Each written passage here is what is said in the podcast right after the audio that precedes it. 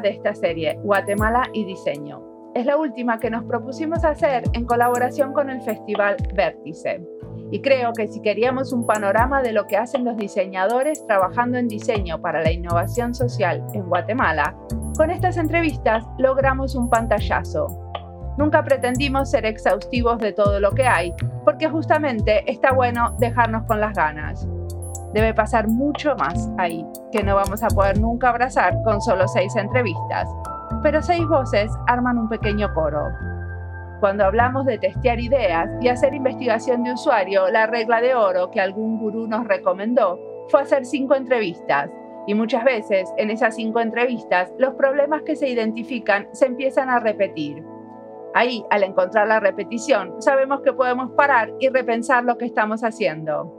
En estas charlas se repiten temas y al repetirnos también me permite profundizarlos.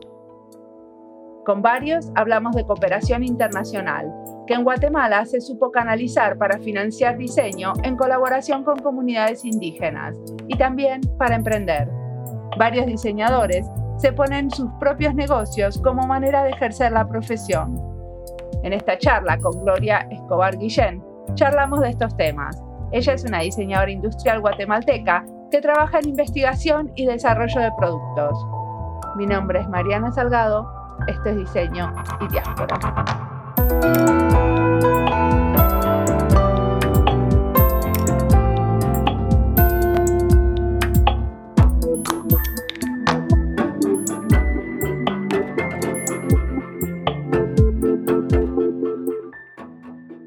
Empiezo a grabar por sí, acá. Yo empiezo a grabar por acá me tomo un mate para despertarme, que son las 7 de la mañana acá. ¿Qué hora es allá? Para empezar con energía al día. ¿Es muy tarde para vos? Ahorita son las 10, las 10 de la noche. Mm. Ya, es, ya, es, mi hora de sueño. Muchas gracias por aceptar la reunión, esta la entrevista. No, me encanta, me encanta el podcast. Buenísimo. ¿Escuchaste Diseño y Diáspora antes? Escuché algunos, pero sí me gusta. La verdad es que hay variedad de invitados y creo que eso es lo, lo, lo enriquecedor del, del podcast, pues, porque son todos son muy diferentes. Sí, es verdad. Pero es bonito, ¿verdad?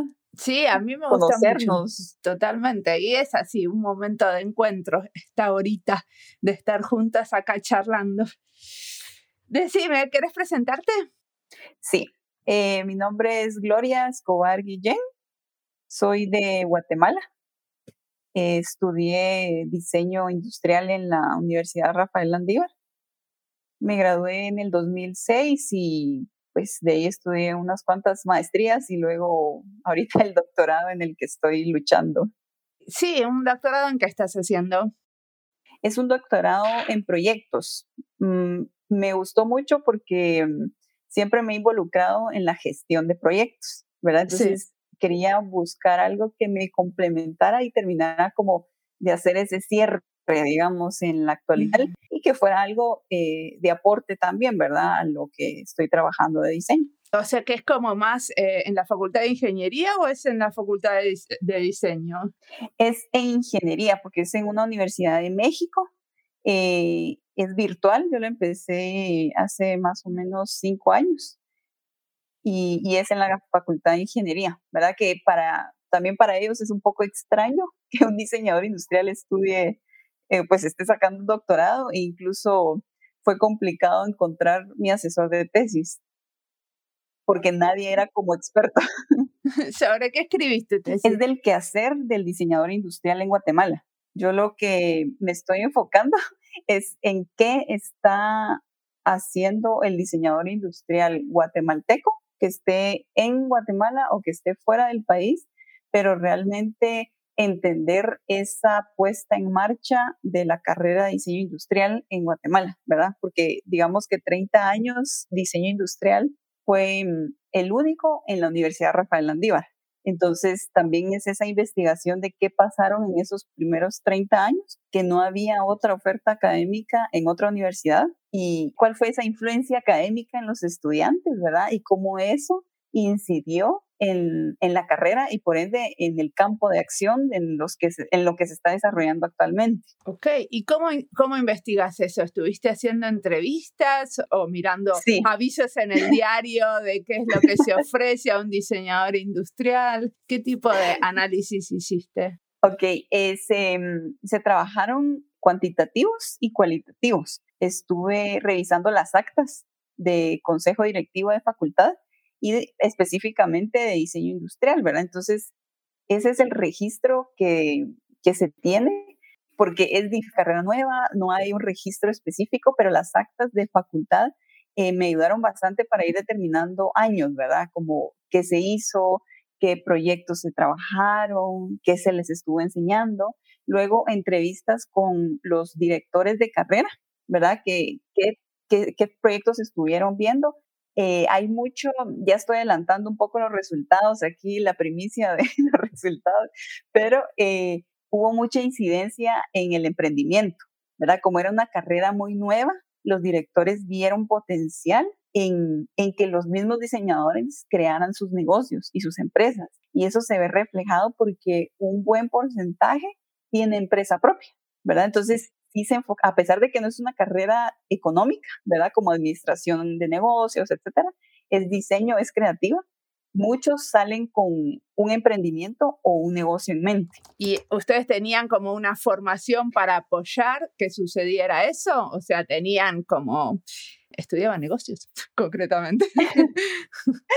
pues eh, fíjate que se empezó a, a, meter un curso que se llamaba emprendimiento, precisamente. Sí. Y era justo para que los estudiantes determinaran qué idea de negocio podían echar a andar y ver toda la parte financiera, toda la parte legal, de planificación, y eso motiva a muchos diseñadores.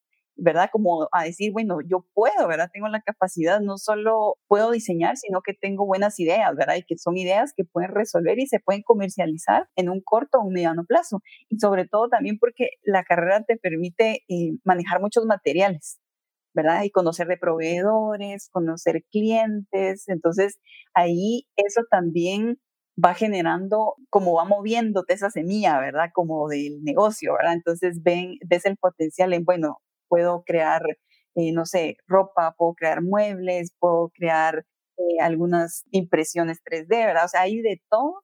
Y eso fue lo que fue cultivando y sobre todo con los directores, hablando con ellos en entrevistas, ellos mencionaban que la preocupación era de que no había campo, ¿verdad? Para el diseñador industrial, para los primeros egresados. ¿Te imaginas? O sea, como no había campo en la industria, que no había suficiente industria que los hubiera contratado a ellos sí porque no era conocida la carrera, entonces era muy difícil insertar a los recién egresados en, en industria, ¿verdad? En negocios, etcétera. Entonces ellos mismos vieron la necesidad de vincularlo y poder proveerles de herramientas que pudieran ellos generar, ¿verdad? Eh, generar un negocio, generar empleo, ¿verdad? Y a largo plazo poder tener su carrera, ¿verdad? Pero esto parece como un campo de flores, porque en, en por lo menos yo conozco lo, eh, cómo es el tema de la inserción laboral de los diseñadores industriales en Argentina y hay muchísimos trabajando en otras áreas completamente diferentes como es el diseño de experiencia, el diseño gráfico, el diseño de stands y POPs bueno, el diseño de stands sería algo del diseño industrial, pero justamente porque no hay trabajo haciendo productos, porque es difícil, eh, porque no es fácil esto de emprender tampoco. Sí, también es, es, digamos que es un campo complicado, ¿verdad? No, no es tan sencillo. Y de hecho también por la misma investigación se realizó entrevistas a egresados también de la carrera porque lo que queríamos era indagar en qué está haciendo, porque no se había hecho ningún estudio, ¿verdad? Solo se habían hecho tal vez acercamientos como de, ¿qué estás haciendo? Cuéntame, ¿verdad? Un poquito muy, ¿verdad? Eh, más de charla de amigos, ¿verdad? Y, saber un poquito de esto, pero eh, se obtuvieron resultados interesantes, ¿verdad? Porque sí están trabajando en muchas áreas, ¿verdad? Eh, como tú decías. No solo de diseño de producto, sino también de, coordinadores. De jefe de proyectos, están en, en mercadeo, están en la parte de estrategias, de diseño de experiencias. Entonces, el campo eh, se abrió, ¿verdad? Entonces, iba determinándose por la necesidad del mismo país. Entonces, eso nos, nos, nos pareció un insight muy interesante, ¿verdad? Que el diseñador industrial está en seis áreas trabajando. Bueno, hay una cosa, yo eh, que estuve entrevistando a varios eh, guatemaltecos, una cosa que me llama la atención, hay dos cosas que podemos charlar que ah, por lo menos a mí, que soy argentina, viéndolo desde afuera, me llama muchísimo la atención. Una es eh, que ustedes tienen muchísima colaboración con comunidades indígenas. Eso se da también, eh, supongo, en los, eh, en los exalumnos y los, eh, los egresados de la facultad, ¿no? Sí, una de las áreas en las que está trabajando el, el egresado, ¿verdad? El diseñador industrial guatemalteco, es en el diseño hecho a mano, ¿verdad? Porque en Guatemala existen más de un millón de artesanos ¿verdad? No, no hay un censo actualizado, pero eso es el dato que se tiene desde hace algunos años. Y, y digamos que todo surge también desde la academia. Yo doy un curso o he dado un curso que se llama Impacto Social del Diseño o Diseño Industrial 4 o Proyecto 4 y eh, ahí eh, ahora, ¿verdad? Se llama curso de proyección social, un curso que acerca al estudiante al artesano. Entonces vamos a visitar a comunidades artesanales de eh, telar de cintura, telar de pie, eh, alfarería, joyería, ¿verdad? Todas estas técnicas y ahí empieza a, a crear esa curiosidad en el estudiante y más adelante hay prácticas profesionales, algunas que se van al diseño de productos hechos a mano y luego ya los egresados como que encuentran ese, ese camino, ¿verdad? Con las consultorías porque yo creo, yo empecé con consultorías en el sector hecho a mano cuando estaba todavía en, en la universidad. ¿Pero quién paga esas consultorías?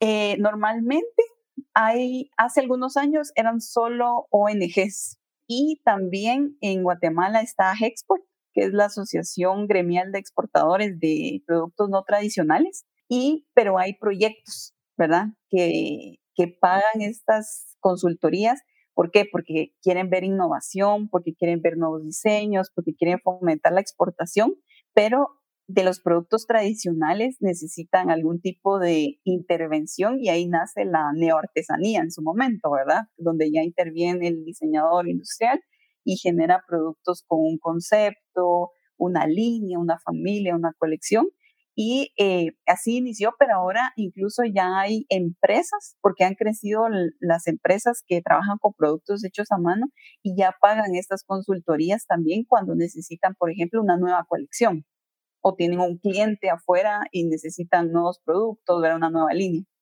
Y decime una cosa, ¿y existe algo así como un sello al comercio justo? O sea, algo que nos permita saber que eh, las comunidades con las que están trabajando y los artesanos con los que están trabajando también están recibiendo un sueldo justo? Mira, aquí también, eh, digamos que la certificación conocida es la de Fairtrade, ¿verdad? Esa es la que se conoce más en, Guatemala. Y la usan. La usan algunos, pero es muy costosa, ¿verdad? Sí, eh, sí digamos que algunos se guían por estas, eh, por estos términos y estos requerimientos, pero es muy difícil eh, que lo paguen, más que todo por el costo, ¿verdad? Y certificaciones locales no existen. En algún momento, hace tal vez unos cinco años, existió una iniciativa por crear una, una norma de calidad de, de las artesanías, ¿verdad? Pero es muy complejo porque hay demasiadas técnicas artesanales en el país, ¿verdad? Entonces era muy difícil generar solo un sello cuando hay más de 10 técnicas, ¿verdad? Entonces, cómo clasificar estas técnicas y quién las clasifica y quién te certifica es, es un poco complejo. Decime una cosa, y la otra cosa que a mí me llama también la atención es que ustedes tienen bastante eh, dinero que reciben de la cooperación internacional y que eso es dinero que pudieron canalizar para desarrollar proyectos de diseño. Sí, eh, hay varios eh, cooperantes, por ejemplo, en, en Indis, donde yo trabajo, estuvo por 10 años más o menos eh, Misión de Taiwán y ellos apoyaban mucho la parte de asistencias. Indis era quien ponía en marcha, ¿verdad? Éramos como los ejecutores. ¿Qué es Indis? INDIS es el Instituto de Investigación y Estudios Superiores en Arquitectura y Diseño. ¿Verdad? Es, digamos que resumiendo. Eh, ¿Eso es parte de la facultad? No está dentro de la facultad, sí nació en la facultad en el 2002, si no estoy mal, pero luego salió de la facultad y se creó una vicerrectoría de investigación y ahí están todos los institutos, digamos que el de económicas, el de em, ingeniería, el de arquitectura, etcétera, pero no estamos dentro de la facultad, pero nosotros sí trabajamos muy de la mano con la facultad de arquitectura y diseño y con el departamento de diseño industrial. ¿Y qué tipo de investigaciones hacen? ¿Es investigación en materiales, investigación en, en cómo la gente usa lo que hacen? Sí, nosotros, por ejemplo, en INDIS, yo coordino el subprograma de diseño industrial y yo tengo ahorita una línea que es la de materiales, que recientemente publicamos un manual de cátedra, que es el primer capítulo o el primer, el primero de estos volúmenes, perdón, de madera, ¿verdad? Porque la idea es tener un documento de referencia para los estudiantes y los egresados de estos materiales, ¿verdad? Los que usamos comúnmente. Entonces, ahorita eh, ya salió el de madera, eh, futuramente queremos sacar el de cerámica, el de metal, etcétera. Esa es la línea. ¿Pero qué tiene que ver con los materiales que se encuentran en Guatemala y cómo se pueden usar? ¿Qué sería este manual? Eh, como la transformación de los materiales, ¿verdad? Como diseñador industrial, por ejemplo, en el caso de la madera, es un material en Guatemala que se usa frecuentemente, ¿verdad? Entonces, el libro o esta investigación es actualizado y contextualizado, ¿verdad? Porque no es lo mismo las maderas en España que las maderas en Brasil, que las maderas en Guatemala. Entonces son las maderas que se encuentran aquí. Eh, por ejemplo, cómo detectar si una madera eh, viene con algún hongo, ¿verdad? Cómo tratarlo, cómo transformar lo que maquinaria existe, ¿verdad? Cómo puedo yo crear un mueble con eh, maquinaria CNC o si no con una sierra de banco, ¿verdad? Entonces, como entender las opciones que se tienen y cómo las puedo aplicar, ¿verdad? Porque no es lo mismo tener, no sé, diferentes ventanas de Google y quiero ver cómo se trabaja la madera, a tener un documento que ya pasó por una investigación, una curaduría, ¿verdad? Un análisis y qué información sí necesitan los diseñadores industriales y qué información definitivamente y no necesitan, ¿verdad? Y luego está la otra línea de investigación que es de la historia del diseño industrial propiamente, que es la que estamos eh, trabajando y está en proceso de publicación, que es la historia del diseño industrial, cómo nació, ¿verdad? Cómo surgió la carrera, esa es la primera parte. En la siguiente es la puesta en marcha, eh, que es la que yo estoy trabajando de estos 30 años. Y luego viene la parte de qué hacen los egresados, que es la parte de morfos, ¿verdad? Yo creo que Eduardo ya platicó un poquito de, de Morfos, que es qué, qué están haciendo, ¿verdad? Y mostrar ese catálogo de productos de, de los diseñadores, ¿verdad? En todas estas áreas de intervención. Y estos manuales que hacen, eh, que son como herramientas para los diseñadores, eh, ¿los publican con licencias abiertas? Sí, eh, ahorita realmente el, el, producto es un libro digital ¿verdad? En PDF, en EPUB también, ¿verdad? Y se van a imprimir algunos ejemplares, pero la idea es de que esto sí sea eh, abierto, ¿verdad? Y que se pueda descargar el libro, que se pueda consultar en línea en cualquiera de las plataformas de libros electrónicos y que se pueda tener este libro de referencia porque lo que queremos es que tengan una información actualizada, contextualizada, ¿verdad? Y no buscar eh, información por lugares que no, no hay un fundamento, ¿verdad? Claro. Entonces, cuando yo te pregunté sobre la cooperación internacional, me empezaste a, contar de INDIS. O sea que INDIS recibe eh, dinero de cooperación internacional. En su momento, en el, tiempo que estuvo en misión de Taiwán, que estuvo por 10 años, sí, eh, recibía este, tenía un fondo, ¿verdad? Que era para... ¿Qué es esta misión de Taiwán? es una cooperación de Taiwán que está en Guatemala ¿verdad? Y que apoya eh, específicamente a MIPIMES o micro, pequeñas y medianas empresas. Entonces, eh, digamos que Misión mm, de Taiwán tenía eh, identificada una población, ¿verdad? Un grupo de artesanos, ¿verdad? Y decía, bueno, ellos necesitan innovación. Entonces, el INDIS va a apoyarles, va a diseñar nuevos productos, eh, va a ayudarles a la fabricación, el diseño. Yo estuve trabajando en la parte de diseño de producto específicamente con varios grupos de artesanos de artesanías para, de accesorios y de muebles en madera. Entonces, el enfoque principal era de que ellos querían participar en una feria. Entonces, los artesanos de muebles o los muebleros participaban en una feria acá que se llama Expo Mueble, que es una feria de venta, ¿verdad? De mobiliario de sala, de comedor y todo. Y eh, la parte de artesanías participaban en una feria que se llama New World Crafts, que es también de Export, que ellos fomentan mucho las ferias de, de comercialización, que esa principalmente era para exportar. Entonces habían dos enfoques diferentes, ¿verdad? Había que identificar el mercado objetivo, el tipo de producto, el concepto, ¿verdad? Entonces trabajábamos, normalmente yo tenía un equipo de estudiantes, ¿verdad? Que me, que me apoyaban, ¿verdad? Estaban ahí como estudiantes de investigación auxiliares y diseñábamos, hacíamos de primero la parte de diagnóstico, ¿verdad? Visitábamos el grupo de artesanos, íbamos a la comunidad, hacíamos un diagnóstico, veíamos las fortalezas, las debilidades y el potencial que tenían y luego regresábamos a Guatemala a diseñar esos productos, ¿verdad? Entonces, bueno, esto va a exportación. ¿Qué tipo de productos se pueden hacer? ¿Qué tipo de técnicas? Pasábamos por toda la parte normal, ¿verdad? De diseño volvíamos a validar con el grupo de artesanos y regresábamos otra vez a hacer algunos cambios, modificaciones, maquetas, plantillas a escala real, etc.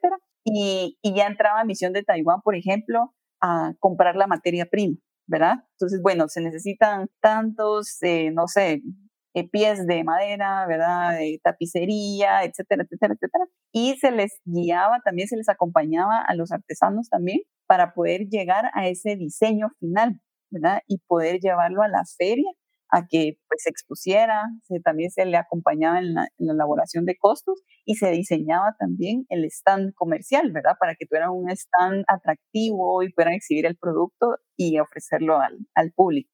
Ok, ¿y cómo reaccionaban los artesanos? Ninguno les dijo, che, pero esto no es lo que quiero hacer. Algunas veces sí. Algunas veces sí nos topábamos. A ver, contame alguna, algún caso de fricción. Bueno, mira. ¿Y cómo, y cómo aprendieron? Yo creo que el diseñador, eh, por eso te digo que me encanta a mí la gestión de proyectos, porque ahí entra esa parte, ¿verdad? También de, de poder lidiar con el cliente, ¿verdad? Y con el artesano en este caso. Y había momentos que nos decían, no, eso no se va a vender, eso está, está feo. O porque, por ejemplo, había un amueblado de sala que era un color rosado, ¿verdad? Como un rosadito nena, porque eso estaba en tendencia hace unos cuantos años. Y el, y el señor mueblero nos decía, no, yo no voy a hacer un mueble rosado, eso no se va a vender. y, y sí entramos ahí en una discusión de, mire, no, las tendencias, ¿verdad? Porque realmente la gente que compraba en esta feria, o sea, sí sigue tendencias, ¿verdad? Sí quiere redecorar su, su hogar cada año, ¿verdad? Entonces, tuvimos que ir ahí como guiándolo, ¿verdad? Y, mostrándole referencias, mostrándole las tendencias, mostrándole qué es lo que estaba comprando su grupo objetivo en ese momento. Y él accedió un poquito como con miedo y, no muy confiado de, que esto se iba a vender, pero para su sorpresa se vendió y le hicieron varios pedidos en la feria. Y ese mismo día nosotros le dijimos, ¿ya vio? Sí, se vendió. Y él estaba contento, pues estaba muy feliz de que sí había vendido los muebles. Y a la vez supongo que debe haber casos donde ustedes eh, aprendieron mucho, ¿no? De ellos. Totalmente. Y como te digo, también con esto de los muebles, teníamos un diseño de, de un amueblado de comedor y era una mesa que tenía una estructura, eh, digamos, geométrica un poco, diseño 3D, funcionaba perfecto. Y luego llegamos con, con, el mueblero y bueno, mire, queremos hacer esto. Y él nos pregunta, ¿y cómo lo hacemos? Y la verdad que no teníamos idea de cómo hacerlo. ¿Verdad? Estábamos con él como, mire, tal vez podemos hacer esto, el corte, ¿verdad? El ángulo. Y, y aprendimos mucho de él porque él lo resolvió. Él identificó cómo poder hacer los cortes, ¿verdad? Adecuados, las uniones para poder lograr el diseño que nosotros estábamos proponiendo. Pero fue, fue muy lindo, fue muy lindo porque aprendimos de él, pero él también confió en el criterio del diseñador, ¿verdad? Entonces tenía como esa idea de que no, esto tiene que funcionar porque está, está muy bien, ¿verdad? Entonces, y vendió muchos amueblados de comedor. Entonces eso fue muy, muy satisfactorio también.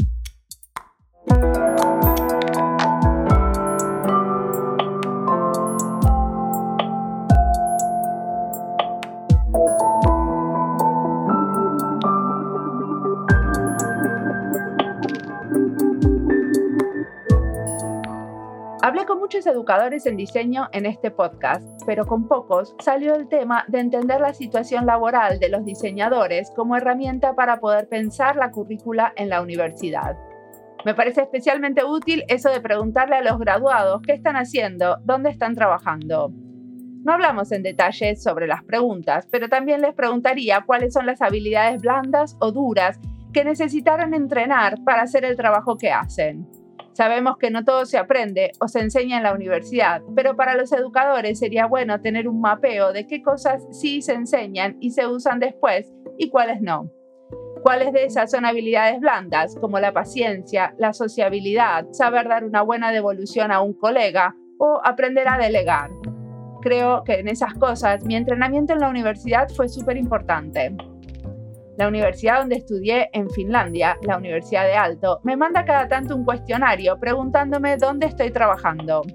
Creo que lo hacen de manera casi sistemática porque tengo la idea que ya contesté eso por lo menos tres veces.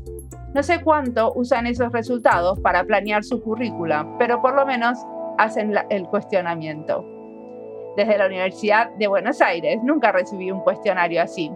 No sería muy difícil hacerlo online, supongo, pero alguien tiene que entender el valor de esta investigación como herramienta de diseño. Sigamos escuchando a Gloria, a la que le interesan estas cuestiones y varias otras.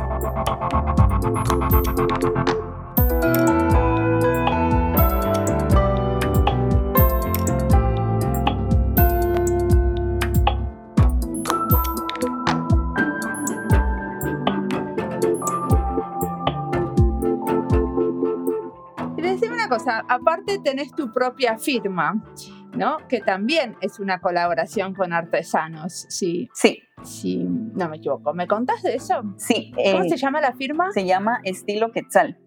Nos puedes eh, encontrar en redes como Estilo Quetzal. Eh, esta firma nació en el 2009 con mi socio, que él también es diseñador industrial. Nosotros, previo a esto, yo me gradué en el 2006 y creamos una firma solo de consultorías y nuestro enfoque iba a consultorías al sector artesanal. Trabajamos solo de consultores en diseño de productos, en capacitaciones, en, en colaboraciones y también diseño participativo con los artesanos. Y recorrimos todo Guati, norte, sur, este, oeste. Nos encantaba viajar y, y, en, una, en uno de esos tantos viajes eh, platicamos y dijimos, ¿por qué no hacemos una, una marca, una firma, verdad? Porque siempre que hacíamos una consultoría, obviamente iba enfocado al grupo objetivo del grupo de artesanos, ¿verdad? Según lo que el cooperante también pues deseaba. Y entonces a veces nos limitábamos bastante porque realmente íbamos enfocados a un cliente. Entonces dijimos, no, ¿por qué no empezamos nuestra firma si ya conocemos la técnica, conocemos artesanos, sabemos de diseño, ya tenemos nuestra empresa, ahora dediquémonos a hacer algo, algo propio, ¿verdad? Y ahí surgió Estilo Quetzal porque queríamos hacer algo inspirado en Guate, en la cultura. Y es, es, una, es una firma que vende eh, ropa, sí, ¿cierto? Vende ropa. Al inicio eh, empezamos con accesorios, solo bolsos hechos a mano, tejidos a mano. Luego fuimos cambiando, integrando bolsos para caballero también, no solo de dama, integrando cueros, otros herrajes. Y en, en uno de esos momentos eh, surgió una colaboración con un artista y probamos a hacer eh, sudaderos, ¿verdad? Y nos fue muy bien, nos encantó hacer los suéteres. Perdón, ¿qué son sudaderos? Sudadero es una palabra guatemalteca. ¿Es una camiseta? No, son eh, suéteres. Ah, ok. Entonces, pullover. Exacto. Entonces, funcionaron muy bien y nos gustó mucho porque era un, era un arte inspirado en las mujeres indígenas de Guatemala, pero eh, con la inspiración del artista, que es José Miguel Muñoz. Pero nos encantó, a la gente le encantó y dijimos, bueno, hagamos, intentemos hacer ropa. Y empezamos a trabajar t-shirts también y luego empezamos a hacer blazers con detalles artesanales, con lona, con lino, y se dio la oportunidad. Sí, yo lo estuve mirando y me pareció muy interesante que tienen como mucha, muchas cosas para hombres. Fíjate que pareciera... Que en general no es lo normal, ¿no? Que tienen como muchas eh, mallas o trajes de baño muy coloridos para hombres y blazers para sí, hombres. No, y, y, de hecho eso nos encantó porque a veces eh, los hombres quieren eh, vestir algo de guate, ¿verdad? Algo, algo diferente, algo con diseño, y encontraron en nuestra marca algo que se adapta, ¿verdad? Algo urbano, algo casual, algo que pueden vestir, que pueden lucir afuera de guate y también acá. Que, al inicio no creímos que los hombres iban a ser también nuestros, nuestros consumidores, pero resulta que sí, sí, sí les gusta mucho y si nos compran, no solo las mujeres, ¿verdad? Entonces ellos también gustan de esto y, lo bonito es que nos inspiramos en Guate, entonces buscamos un concepto que refleje nuestra cultura porque es muy rica, ¿verdad? O sea, tiene mucho de dónde, de dónde inspirarse y, y por ahí nos vamos, ¿verdad? Por ahí nos vamos ahí diseñando colecciones. Perfecto. ¿Qué te inspira en este momento? Ahorita creo que me gusta en el momento en el que estoy. Creo que hago muchas cosas pero todas las cosas me apasionan, ¿verdad? Creo que mi marca es como ese reto personal, ¿verdad? Que todo diseñador quiere tener en algún momento y me gusta, me gusta la respuesta de los clientes, lo de los consumidores, cuando platicas con ellos y te dicen, me encanta, es que ustedes me inspiran la marca y la quiero llevar porque me voy de viaje y quiero lucirme y quiero demostrar que Guate tiene talento. Entonces, esa parte me encanta me gusta. O sea que en general son como muchos, eh, la gente que, que compra tu marca es gente que vive en la diáspora. Sí, sí. Y, y, es, es, es, lindo, pues, es, es, lindo poder escuchar todos esos comentarios y, y, que incluso te digan a veces, mira, necesito para regalar, ¿verdad? Necesito llevar esto, quiero que conozcan más, que, que entiendan qué es Guate, ¿verdad? que, que, eso es eh, lo más importante, creo yo, y también ver piezas de diseñador, ¿verdad? Y no de diseñador que te digo yo que es de elegancia, ¿verdad? Y un vestido de perlas y yo qué sé, ¿verdad? Sino algo diferente a lo tradicional que, que, puedes encontrar en cualquier lugar, ¿verdad? Sino que es algo muy distinto y muy representativo también, ¿verdad? También eh, me inspira lo que hago en la universidad, ¿verdad? Eh, toda la parte de indies, creo yo que eh, me encanta la parte de investigación, ¿verdad? Es algo que me, me apasiona, me puedo sumergir en un tema y, y en todo ese proceso de, de redescubrir, ¿verdad? Y entender, me, me, encanta. Y la parte de dar clases, creo yo. La cátedra creo que es algo que, que me alimenta y me llena todos los días, ¿verdad? Creo que es algo que uno termina aprendiendo siempre, ¿verdad? Cada semestre aunque des un mismo curso, siempre va a cambiar, ¿verdad? O sea, siempre ah, te actualizas, ves de qué manera también puedes transmitirle a los estudiantes y los estudiantes a la vez te transmiten, ¿verdad? También esa, esa respuesta que tú esperas, ¿verdad? Entonces, eh, creo yo que eso también me, me llena bastante. Y decime una cosa, ¿qué estás leyendo, escuchando que quieras recomendar a otros? Mira, hay un... Sobre estos temas, obviamente. hay un libro de Ezio Mancini. Sí. Cuando todos diseñan, se llama. Eh, es un libro, digamos que reciente, es de hace, creo que hace unos 5 o 6 años. Sí, ¿qué te gustó de ese libro? Me gusta cómo aborda los temas de diseño e innovación social. ¿verdad? Creo yo que es interesante ver cómo, cómo inciden y cómo se relacionan los dos, ¿verdad? Que a veces no se entiende, ¿verdad? O tal vez hay personas que tal vez no logran como comprender cómo existe esa relación de diseño e innovación social porque a veces puede sonar contradictorio, ¿verdad? Es como social, diseño, no, no va, ¿verdad? Porque el diseño es élite y la sociedad es eh, ayudar al otro, ¿verdad? Pero eh, me parece interesante eh, toda la parte de cómo encuentra esa sinergia de los dos temas. Creo yo que vale la pena darle una leidita. Perfecto. ¿Y hay algo guatemalteco? Eh, que hable del trabajo con las comunidades, por ejemplo. Guatemalteco, ahorita en mente, no tengo en mente, pero yo creo que el guatemalteco, lo de las comunidades, creo que es sumergirse en las comunidades. Creo yo que eso es lo, lo más. Esa es la recomendación. Esa es la recomendación. Muy bien. acercarse a las comunidades y a los talleres de artesanos para, para entender el valor y apreciar un poquito más todo lo que es la cultura. Perfecto. Em, ¿Y qué te, qué te gustaría estar haciendo cuando termines tu doctorado en unos años? Creo que tomarme un año sabático tal vez. Eh, no sé, em, creo yo que em, enfocarme de lleno en lo que, en lo que estoy haciendo ¿verdad? Probablemente un nuevo emprendimiento, ¿verdad? Que tal vez ya voy a estar un poquito con más de tiempo, pero sí, tal vez enfocarme al, a, mi negocio, a, a, la, a la universidad y, y, encontrar algo, algo nuevo, algo nuevo por ahí. Yo creo que siempre hay, hay inquietudes todos los días, creo yo, como diseñadores, pero encontrar un, un nuevo reto, creo yo creo que un nuevo reto sería interesante.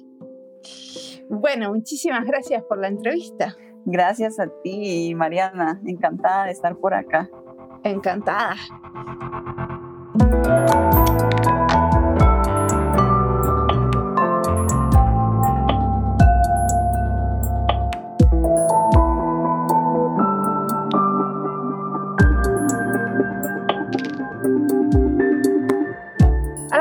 Nos hacíamos sobre el futuro del diseñador y la diseñadora en Guatemala, diría que la respuesta de Gloria es que es diverso y encuentra constantemente maneras de ejercer su práctica en esa diversidad y en la combinación justa de ingredientes que cada trabajador del diseño encuentra en su práctica. La verdad es que me olvidé de hacerle esa pregunta a Gloria. Quizás no me conviene hacer estas entrevistas tan temprano a la mañana porque mi cerebro no está totalmente despabilado. Pero para mí, cuando Gloria dice que quiere enfocarse de lleno en su quehacer diario compartido entre su negocio y la universidad, nos está hablando de un diseñador multifacético que encuentra la manera de mejorar la sociedad desde diferentes ámbitos, como son la industria y una casa de estudios. Consolidar el quehacer en varios ámbitos de acción también es profundizar.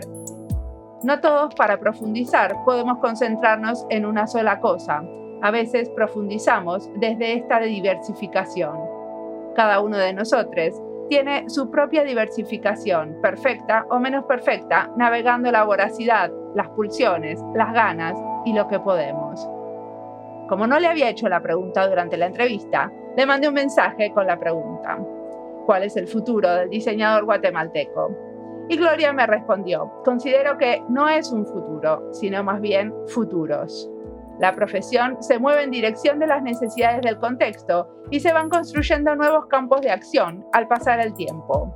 Probablemente se mantengan los campos de acción actuales, pero considero que se abrirán más espacios en diseño de servicio, diseño sostenible, diseño social, y habrá más diseñadores posicionados dentro de empresas guatemaltecas.